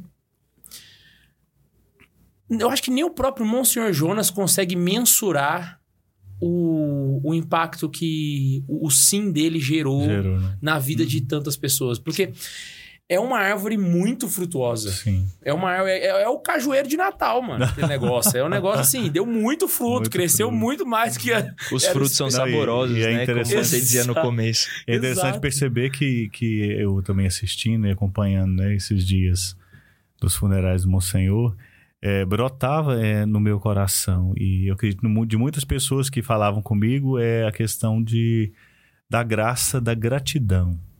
entendeu? É, porque hoje, infelizmente, é, uma das consequências né, do pecado e das situações que o mundo vive é a ingratidão né? E a ingratidão, muitas vezes, ela, ela destrói a vida das pessoas. Né? E o Monsenhor, eu fui percebendo que é, a vida dele, a, a- as- o, que- o que ele estava ali semeando com a sua morte era um espírito de gratidão muito grande. E um espírito de gratidão que, que gera um desejo de santidade, porque a gratidão ela gera no coração um desejo de, de, de- de santidade um desejo de céu. Né? E, é, e é- e é o contrário da ingratidão, né? Que quando você, você toca numa ingratidão, parece que, que aquela ingratidão te leva, te leva um desejo das Faz- coisas ruins, né? Faz todo sentido, porque quando você agradece por algo, você reconhece aquele algo. Você reconhece Sim. aquele algo. E uma vez que você reconhece a Deus, você deseja estar com ele. Ou seja, a gratidão ele gera esse desejo. Gera. É- é- E, e o Monsenhor Jonas dizia, né, que o, o primeiro desejo que alguém da Canção Nova tinha que ter era o desejo de santidade, Uhum. de ser santo. Né? E, e, e para ele, essa santidade também consistia em você reconhecer a sua pequenez e a grandeza, É a de grandeza Deus. de Deus. E a Uhum. grandeza de Deus. E isso, isso é fantástico. Isso é fantástico. Você olha pra. Cara, você olha pra. Can- Colocando a canção nova, mas não só a canção nova, como, Uhum. como o Fernando falou agora. Esse, eu também tive esse sentimento assim, como se fosse um. Porque você viu ali fundadores de diversas Sim. comunidades, aí você via ali católicos, evangélicos Uhum. indo no, no funeral do Monsenhor Jonas, né? E você via, por exemplo, o. Autoridades. Autoridades, o fundador da obra de Maria, O Gilberto. Gilberto falando, né, que o Gilberto ele era vocacionado até da canção nova no começo, e aí o Monsenhor Jonas que deu esse esse Uhum. puxão nele, Sim, falou: "Não, vai pra lá, não, começa algo lá". E aí foi que Você não é meu filho, não. Você é pai de outro. foi que iniciou a obra de Maria, É. a própria Shalom, É. né, com Moisés e Emir também frutos, né, né? do, do, do, do, Do do sim do Monsenhor, do Monsenhor é, acolhendo ali o Moisés, acolhendo a Emir, partilhando com eles, né, falando, é isso mesmo, a lanchonete, tá certo, não sei o que, volta lá agora, vai lá, não sei...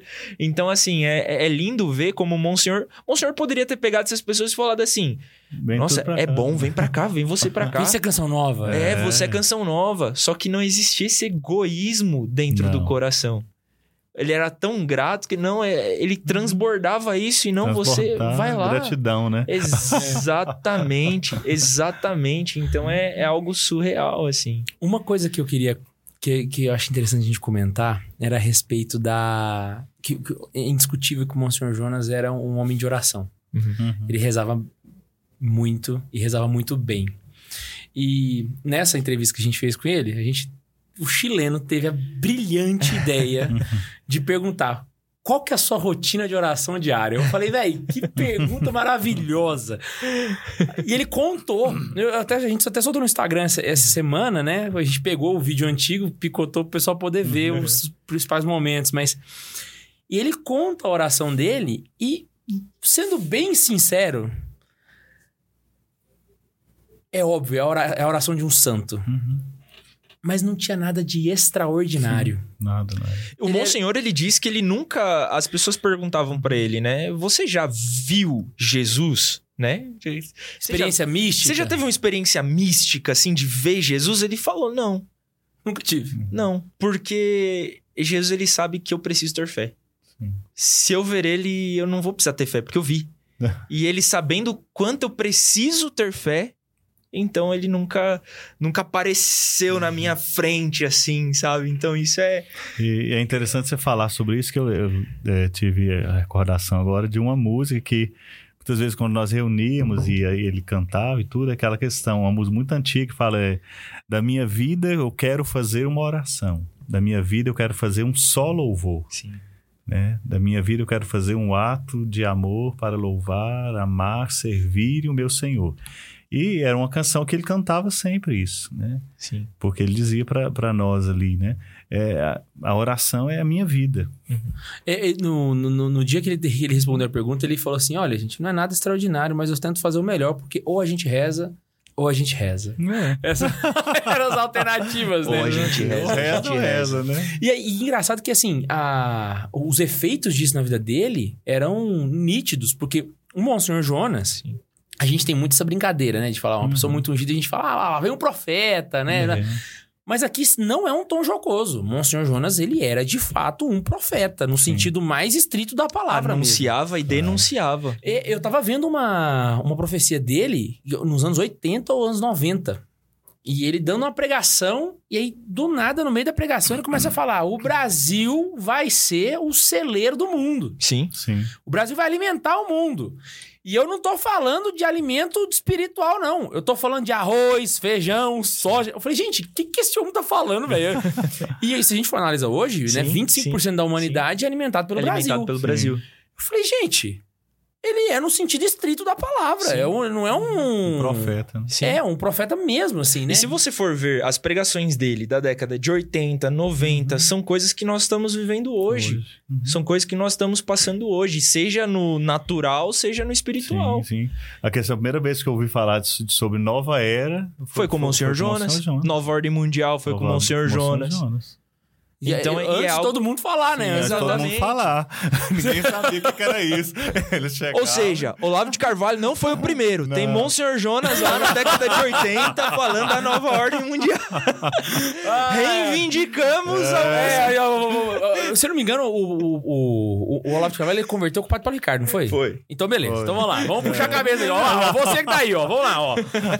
Ítalo Marcili se converteu com o Olavo de Carvalho. Vamos na É. raiz. O Olavo de Carvalho se converteu com o Padre Paulo Ricardo. O Padre Paulo Ricardo deve a Monsenhor João. Você vai, volta, volta no Charabadai. Não tem jeito. É isso aí. Você é isso volta no Charabadai. Você, todos os caminhos dão no Charabadai. aí. É, É isso. isso aí, é isso aí. Scott Hahn vai escrever, vai escrever esse livro aí. Tem superchat, Bundes? Não temos. Deixa eu ver se tem um pixinho aqui pra gente. Só no piquezinho. Cara, e, e uma, Pode, curio- pode ir. uma curiosidade é que... eu Não sei se o Monsenhor Jonas foi processado pelo Ministério do livro. Público Por quê? Por causa daquele livro. da sim, sim, Bahia. Não, não, né? pelo, pelo livro Sim Sim Não Não. E esse, proce- esse processo acabou no STF em 2016 com o ministro Faquim. Sim.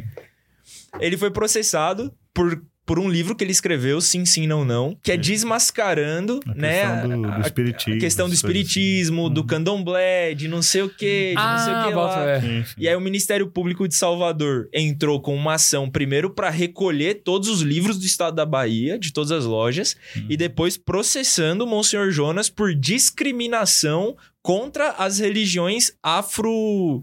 alguma Afro- coisa. É. Uhum. E aí esse processo rolou, rolou, rolou, rolou, rolou, rolou, rolou, até chegar no STF. Em 2016, agora chegou no STF, na mão do ministro Faquim.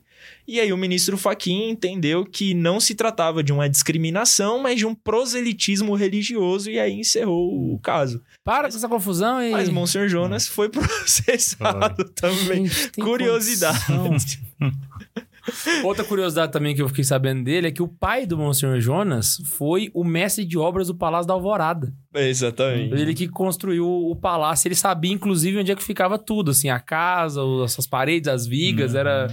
Não, Monsenhor Jonas, ele, ele recebeu um- uma honraria da igreja maronita. Eu até anotei o nome aqui. Corepiscopo, que é uma honraria que se dá, que é, é a a máxima para os presbíteros, né? A máxima para os presbíteros, só ficando abaixo do bispado. Por que ele recebeu essa honraria? Porque ele é de ascendência líbana, o Monsenhor Jonas Abib, né? O pai dele, o avô dele foi diácono, né? Na diácono maronita. Tanto que o Monsenhor, quando ele foi ordenado diácono, para ser ordenado diácono e sacerdote, ele precisou pedir uma autorização especial por essa ascendência é, libanesa maronita dele Nossa! para a igreja maronita. Então ele precisou pedir essa, essa autorização, a igreja maronita concedeu essa autorização e depois, né, já 2000 e alguma coisa ele recebeu essa essa honraria aí Uhum. de- da igreja maronita. Fenomenal, não sabia disso. Isso aí eu fiquei... Pois é. o avô dele foi diácono da igreja maronita no Além Líbano. do título de Monsenhor, Líbano. ele tinha também um título lá no, no outro rito. Pois é. Meu pai do céu. Fernando, você como fundador de comunidade, a partir de segunda-feira passada, né? O que, que você acha que você vai mais sentir falta agora na igreja com a ausência de Monsenhor Jonas? Ah, vou sentir falta muito desse, desse profetismo do Monsenhor Jonas, né?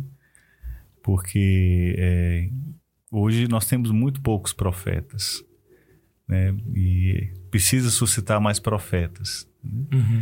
Então, nós vamos sentir muita falta desse profetismo do Monsenhor Jonas, né? Esse profetismo que nos leva mesmo a, a ir além, né? Que nos leva mesmo a acreditar no céu, na vida eterna, na- nas tive, coisas do alto, né? eu tive a impressão, aí você, eu quero ver a Uhum. impressão de vocês também. Eu, eu sinto que quando o Padre Léo faleceu, o povo ficou órfão de um padre que fizesse às vezes do que ele fazia. Sim. um pregador que ia lá no, no- íntimo do povo mais simples e e parece que ao longo do tempo foi em 2007 que ele morreu né a igreja do Brasil parece que não achou um outro Padre Léo Não. Você- eu eu tenho é, a- a- o pensamento que talvez o Monsenhor Jonas seja ainda mais forte isso Sim. né assim a gente não achou um outro Padre Léo o Monsenhor Jonas então vai ser assim ou, ou não Vai ser Você- muito mais desafiador. é, eu, eu- eu tenho essa impressão comigo, que é um negócio assim, porque realmente o pessoal sentiu o baque.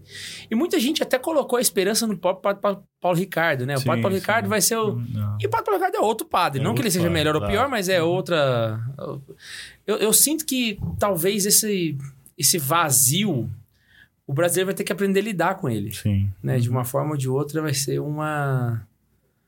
O, o que ele fala. O, o Monsenhor ele chegou numa fase da vida dele, ele chegou num, num nível da vida dele que não era mais só o que ele falava, era só o fato dele estar ali. Sim. Entende? Só. K2, eu posso testemunhar, cara, que o Monsenhor Jonas, é, não sei se o Fernando também já teve essa impressão, mas o Monsenhor Jonas foi uma das poucas pessoas na vida. Quando eu falo poucas pessoas, assim, é de sobrar dedo em uma mão. Que entrava em um lugar e o ambiente mudava. Cara, eu tava conversando, você viu a gente conversando aqui Sim, hoje, sim. mano? entrava É- no lugar e o ambiente, parece que a atmosfera do lugar mudava.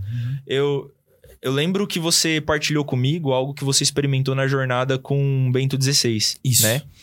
E ali me veio, eu não queria te cortar, nós estávamos num casamento esse final de semana juntos, Aham, né? E ali, cara, e enquanto você falava, na minha cabeça passava um filme.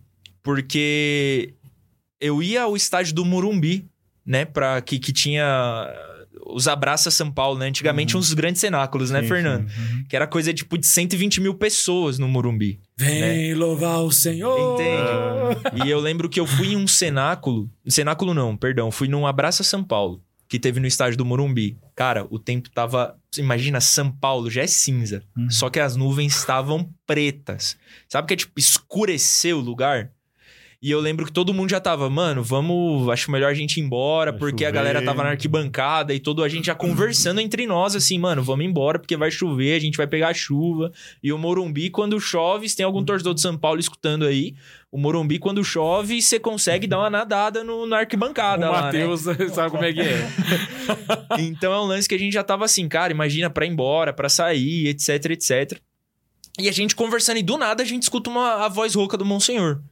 E aí o Monsenhor fala assim: fiquem tranquilos, porque enquanto durar esse evento, não vai cair um pingo de água. Gente, o homem Um tem que ser muito forte pra falar um negócio água. desse. E, Que e- imagina se chove. e entregou o microfone. Entregou o microfone. Acabou. A gente não ouviu mais a voz do Monsenhor. E aí, cara, com... terminou. Sabe que é literalmente terminou o evento? Valeu, galera. Tchau, com Deus, não sei o quê, bababá. Mano, deu 30 segundos, começou a chover. Mano, deu 30 segundos, começou a chover. Terminou o evento, literalmente, eles despediram, terminou o evento, começou a baixar a luz, deu uns 30 segundos, a chuva começou. Então, tipo, um lance, mano, é, é surreal. Tem uma última coisa que me vem a respeito disso, é um testemunho do Eugênio Jorge. Ele falando que foi pra um acampamento com o Monsenhor, com, pra um evento com o Monsenhor. E ele dizia assim, cara, tinha um nuvem de mosquito. Ele falou, cara, era nuvem, não era um lance assim, tinha um- um- alguns mosquitos. Eles falavam que eles não conseguiam cantar, porque eles cantavam Os bichos entravam na eles boca. entravam na boca. Ele falou literalmente. Eles abriam a boca pra cantar e mosquito entrava, porque tinha um enxame. Ele disse assim que o Monsenhor Jonas, ele já tava incomodando todo mundo. Galera que tava lá, porque ele falou que era literalmente, era como uma nuvem que tivesse de mosquito.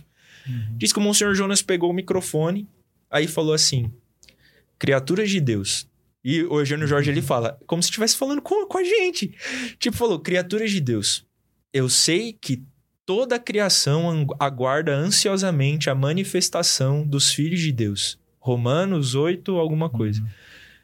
Mas não é o momento ainda de nós nos manifestarmos para vocês. Estamos aqui para bebermos da graça, para nos formarmos e vai chegar o tempo em que os filhos de Deus se manifestarão a todas as criaturas, mas não é esse momento. Por isso eu ordeno em nome de Jesus que vocês voltem ao habitat natural de vocês e deixem é, que nós continuemos aqui. Aí o Eugênio Jorge fala: Cara, deu uns dois minutos, você não achava mais nenhum mosquito naquele lugar. Nenhum mosquito naquele lugar. E o Eugênio Jorge com o olho cheio d'água, assim, falando, cara, eu olhava, eu falava assim. Enquanto o Monsenhor falava, eu pensava, mas o que, que esse cara tá fazendo? que ele tá conversando ele com tá os falando com os mosquitos, cara. mosquitos, velho. Mas ele falou que bateu dois minutos, ele falou: se você quisesse achar um, você não conseguia encontrar um pra contar a história. São histórias que se você tirasse o Monsenhor Jones e colocasse, sei lá, Santo Antônio no lugar, a pessoa sabe. É, é É legal. história de santo um negócio desse. Claro. Tem, tem superchat? Temos, temos sim. O, só pra falar uma coisa, o Guilherme Costa, ele pediu pra ser anotado, tá anotado, Guilherme. Ele falou que tava lá nesse dia no Murumbi, acompanhou Olha isso aí. também, ele também é Ó. testemunha. Ele Adoro falou, que isso acontece. Você conta a história e tem Ah, coisa. Não, legal, tava lá mesmo, é legal. isso aí, isso aí. "Ah, a gente tem um tipo aí do Homero Flávio. É, ele falou pra gente assim: K2, Laísa e Matheus, Ed Bueno e Magno Fernando. Muito obrigado por este programa tão especial. Deus os abençoe. Hashtag Santo Súbito. Amém. E é só isso que a gente É só agora. essa. Ai, cara. Cara, ó, muito bom. Pra gente poder encerrar, eu queria que vocês gastassem um tempinho falando sobre as comunidades de vocês. Pode ser? Apresentar, o pessoal conhecer mais e tal. O que vocês acham? Pode ser? Pode ser. Que, você, você apresentou primeiro? Vou deixar o, Fer- o Tá. Fernando primeiro, pode ser? Pode. Então vamos lá, Fernando. Você é da Nova Aliança, certo? Uhum.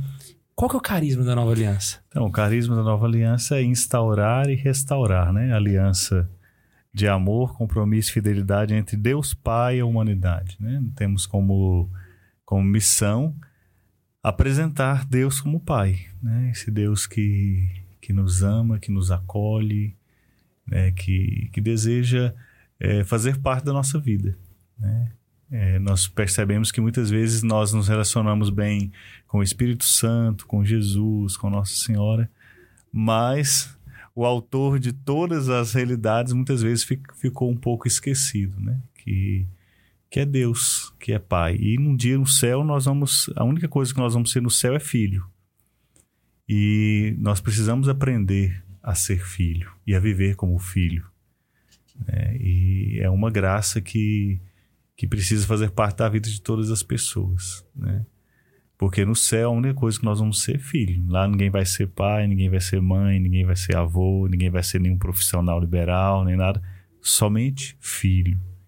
E se nós não aprendermos a vivermos como, como filhos aqui, acredito que dificilmente nós vamos conseguir viver a eternidade como filho, né?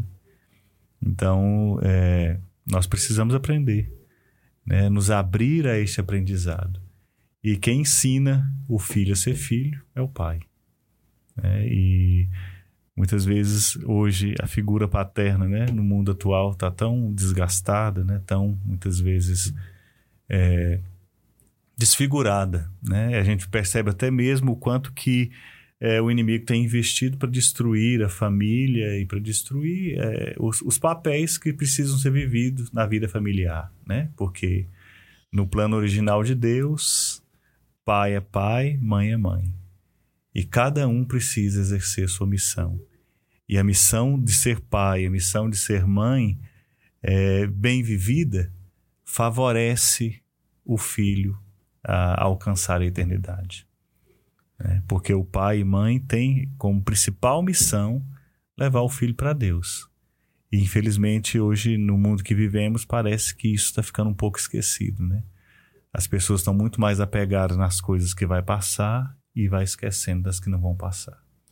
Então investem com todas as suas forças, né? É melhor faculdade, é melhor roupa, é melhor sapato, é melhor escola, é melhor isso, é melhor aquilo e esquece do essencial, né? Que o essencial é Deus, né? as coisas do alto, né? E o resto Deus dá por acréscimo. Caraca, ele deu a meditação na minha oração da noite. Tá vendo aí? Pirei. Gente, como é que a gente vai se encontrar a Nova Aliança? Aqui é Anápolis, né? Tem o site da comunidade, né? Tem aqui a, a, a missão aqui de Anápolis é a Casa Mãe. Então as pessoas podem entrar no site da comunidade, no, no, no Instagram também, só colocar lá Comunidade Católica Nova Aliança e seguir hum. as redes sociais. Só, só por curiosidade, onde vocês estão? Porque eu sei que não é só no Brasil. É, estamos na África, né? Na Guiné-Bissau, e estamos também em Moçambique, né? E em alguns lugares do Brasil também está presente, né? Mas fora do Brasil estamos é, nesses dois países. Que legal. São quantas casas aqui em Anápolis? Ou aqui no Brasil? No Brasil hoje são mais ou menos umas eu acho que esse é o sonho de todo nove. fundador, né, cara? Você perguntar quantas casas? Não. Cara, deixa eu... umas, umas oito, nove casas, mais ou menos. Né? Meu Deus do céu, que massa, que massa. Nossa, e, jovens sarados. Cara, e só testemunhando, eu sou fruto, né? Também, é, eu sou, sou testemunho, posso testemunhar é, sobre o carisma Nova Aliança. Porque eu fiz o Intimidade com Deus, né? E foi a partir também do Intimidade com Deus que eu consegui identificar, né? Que pela, pelas dificuldades que eu tive com o meu pai, né? Foi até algo que o Fernando me ajudou a identificar isso pelas dificuldades que eu, dificuldades que eu tive com o meu pai, né? Que foi embora quando eu era pequeno, etc.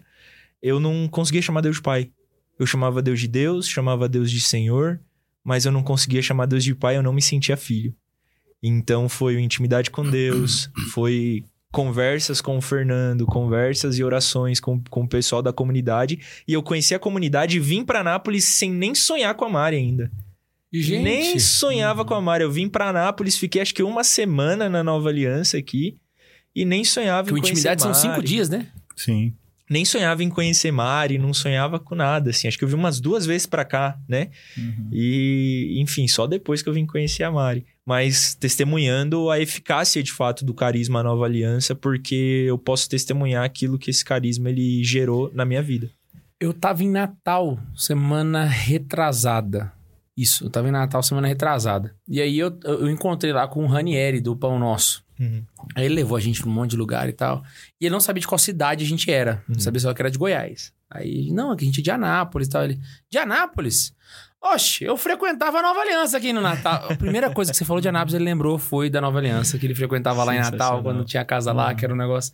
Eu falei, gente do céu, olha só, o negócio vai longe, vai longe mesmo. E o padre Renan, o padre Renan Félix, né? Que eu conheci, ele ainda era diácono na Canção Nova, ele junto com o padre Edmilson que assistiram o meu casamento aqui com a Mari. Ah, O sério? padre Renan, que é da Nova O Aliança. Renan era meu amigo de escola, a gente jogava bola Sério? junto. A gente era brother de não, jogar Renan, bola. Ah, não. Não, Renan Ribeiro, Renan Não. Félix. Ah, desculpa. Félix. Então foi mal, confundi com o Ribeiro. Confundi com o Ribeiro. É o Renan Ribeiro, que mas também é da Nova Aliança. Bom, mas só essa pincelada aí pra dizer que, de fato, Carisma Nova Aliança, ele consegue realmente restaurar, assim, essa, essa nossa identidade de filhos, né? Sim. E foi a partir disso que eu comecei a me sentir filho de Deus e a ter Deus como pai, de fato. Bom, mas jovens sarados, né? Você, falou mais da Nova Aliança do que do seu. Vamos lá, Bom, jovem sarado. Jovens Sarados. Jovens Sarados, ele é um movimento jovem, uma missão. Né? Hoje nós temos, graças a Deus, um estatuto aprovado pelo cardeal, né? Arcebispo de São É um Paulo. movimento de crossfit. É um Sarado. é. Desculpa, eu tinha que fazer essa piada. Ainda bem que eu tô aqui embaixo dessa mesa aqui, aí não tem como, como eu dar Ai, contra-testemunho. Eu falei, vixe, eu vou me segurar pra não falar isso, mas não deu, não deu. Jovens Sarados, a academia para a sua alma, que fique claro. É uma piada que você quase não deve ter ouvido, né, da Não, vida. direto, direto, direto. O, o ruim é quando o pessoal fala, nossa, mas que contra-testemunho você tá dando, hein? Barriga. Bom, mas Jovens Sarados, né? Nasceu aí em 2008, né? É, através do Padre Edmilson, que teve essa, essa palavra de ordem do Monsenhor Jonas, né? De fazer pelos jovens aquilo que ele não conseguia mais fazer. E somos um movimento jovem, temos aí de fato umas, acredito que umas 200 missões espalhadas pelo Brasil, né? Missões que ficam nas paróquias. Ah, temos a- o Instituto Religioso, se você é menina e sente chamado religioso, conheça as Servas de Nossa Senhora da Alegria, que é o Instituto Religioso de Jovens Sarados, são as irmãs que passam aí 24 horas por dia, 7 dias por semana, evangelizando e rezando, né, por nós que estamos aí nas missões É em São Paulo, casa? em São Paulo, fica em São Paulo, na, na própria Arquidiocese de São Paulo, né, onde foi aprovado né, o nosso, nosso estatuto. E nós temos como missão dois, dois pontos. Né? O primeiro deles é sermos instrumentos para que aconteça o batismo no Espírito Santo, né, que é fruto do fruto do Monsenhor Jonas, né? Aham. E o segundo é formar os jovens, formar homens e mulheres para que eles assumam um novo estilo de vida. O Padre Edmilson ele diz que o Jovens Sarados ele existe, né, para ajudar os jovens a prepararem a segunda vinda de Jesus. Então, bom, o Jovens Sarados hoje ele faz parte da família Canção Nova. Oficialmente nós somos família Canção Nova hoje, né? Houve ali a reunião do padre com o conselho da comunidade e eles acolheram os Jovens Sarados como parte da família Canção Nova. Então somos ali o braço jovem de evangelização, né, da, da comunidade Canção Nova também. E porém temos ali o nosso a gente fala, né, a nossa regra de vida particular, mas que praticamente é a regra de vida de um consagrado da Canção Nova, né? Nós temos ali as nossas cinco pedrinhas que são é o nosso estilo de vida de oração, né, em o Santo Terço, a palavra, confissão, né, Eucaristia. Então nós temos aí a, a- a- temos os, os nossos valores que também são valores da canção nova, sadia A convivência. Bíblia no meu dia a dia. É, viver reconciliado. Porque, cara, se tinha uma coisa que o Monsenhor Jonas não suportava, era dois irmãos é, não conversando. Uhum. Né? Padre, padre Edmilson, ele uma vez ele ficou sabendo que dois, dois jovens sarados eles estavam brigados. Isso num retiro. Ele pegou os dois, colocou num quarto, trancou a porta e falou assim: vocês só vão sair daí quando vocês pedirem desculpa um pro outro. E deixou eles lá, levou a chave e foi embora. Então, Resolvam. Padre Edmilson, ele na canção nova chama ele de Bosquinho, né? Porque. Exatamente por isso. Porque nós, nós jovens sarados, existimos para que eh, o batismo no Espírito Santo ele seja exercido pela juventude. Né? Então, essa é a nossa missão por excelência: salvar almas sendo instrumento para que aconteça o batismo no Espírito Santo e formando os jovens para que eles assumam um novo estilo de vida. E o padre Edmilson diz que o jovem Sarados nasceu para estar onde ninguém quer estar. Então, assim, é na paróquia que ninguém quer, nas comunidades que ninguém quer. Então, o Padre Edmilson falou que a gente não nasceu pra disputar espaço onde já existem coisas sendo feitas. Nós nascemos para estar onde ninguém quer estar. Nós nascemos para ir de encontro àqueles que ninguém quer ir de, ir de encontro. Nós nascemos para abraçar aqueles que ninguém quer abraçar. Nós nascemos para acreditar naqueles que ninguém quer acreditar. Porque um dia foi assim com a gente. Foi assim no meu encontro. Eu, eu não teria confiado em mim como o Padre Edmilson confiou. De verdade, cara. Eu não teria confiado um pingo em mim, velho. Eu olho o Padre Edmilson e falo, você é doido, cara. Você não... Só que aí foi ele ter acreditado em mim que também me dá a obrigação de acreditar em todo mundo. Então, por isso que é, ser jovem sarado é isso, cara. É doideira. Caramba, que legal, que legal. Gostei de. Então, ó, só, só pra esclarecer na minha cabeça, então. Jovens Sarados não é uma comunidade. Não é uma comunidade. É um movimento. É um movimento. É um movimento que faz parte da família Canção Nova. Ah, Isso eu descobri agora. Isso aí é interessante. Somos saber. um movimento. Massa demais. Não, É aí. maravilhoso. Gente, se vocês soubessem o tanto que eu tô feliz de vocês dois estar aqui, Eu vocês não feliz. fazem ideia. Eu, eu- não, na hora que o Fernando apareceu, eu falei, gente, o Fernando veio aqui no meu estúdio. Aí depois chegou o Ed, eu falei, o Ed. Falei, meu Deus do céu, eu zerei a vida. Caraca. Eu que zerei, isso é louco, Santa Ah, Zoeira. muito bom. Só vê pelo YouTube. Ah. Eu queria aproveitar e falar pra você que está aí me assistindo. Meu querido, é o seguinte: estamos esperando o seu e-mail, cara. Tem superchat, Puntos? Temos um Ah, então peraí, então vamos superchat antes. da nossa querida Liz, que tava sumida, inclusive, né? Adiv- Eu acho que eu vou adivinhar o que ela tá falando. É pra o pessoal entrar no. Discord. Ah! Que isso, olha lá! Ela mandou aqui, jabá da minha turma, dois pontos. Entrem no Discord em letras garrafais. Se você não sabe o que é o Discord, o Discord é uma rede social de interação, onde existem várias salas. E nós temos um servidor do Santa Carona lá. Sério? onde o pessoal conversa, reza novena, já rezaram mil Ave Marias. É, é uma comunidade online onde a galera se junta pra rezar, contar É o piada. Discord, né? E tem até o churrasco online, velho. A galera faz cada um churrasco na sua casa, entram na sala e vão comendo e conversando Nossa. potoca. É Sessãozinha de cinema. Sessão de cinema, eles assistem filmes juntos. É fenomenal. Então, inclusive, eu, eu vou contar uma história pra vocês. Claro. Eu quero Tem- visitar o Discord. Não, o Discord é fenomenal. Ele é uma rede social como se fosse o YouTube, né? Sim, Tem o sim, YouTube, eu o tenho o Twitter- Discord. É, se você é gamer, você, você sabe como é que é. o... te- Teve um caroneiro uma vez que virou pra mim e falou assim, Guilherme, é, eu tô com um problema. Eu falei, por quê? Ele, não, é porque eu conheci Jesus através do Santa Carona, na internet. E aí eu fiquei sabendo que eu tenho que ir na missa, eu tenho que ir na igreja. Então o que, que eu faço? Eu vou na igreja, participo da missa, me confesso e volto pra casa.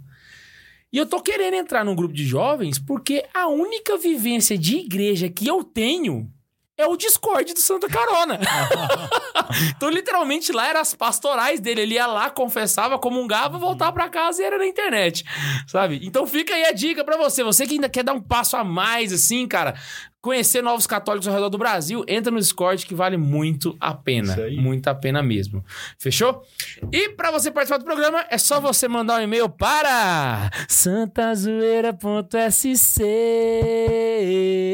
arroba gmail.com arroba gmail.com arroba gmail.com Não se esquece que a gente se... Que falei, Matheus? Eu queria dizer que a galera precisava mandar esse e-mail, porque com, com ilustríssimos convidados aqui, o nosso nome muda. Ah, o valor de Super Pix muda, mas a música continua. Então, galera, mande esse. Mandem esse e-mail porque ele custa caro, meu querido. E não se esqueça que a gente se Custa encontra... caro ouvir esse ritmo, né? Isso que custa caro. E não se esqueça que a gente se encontra aqui toda semana nessa maravilha de canal. Um beijo no coração de todos vocês e ah, tchau.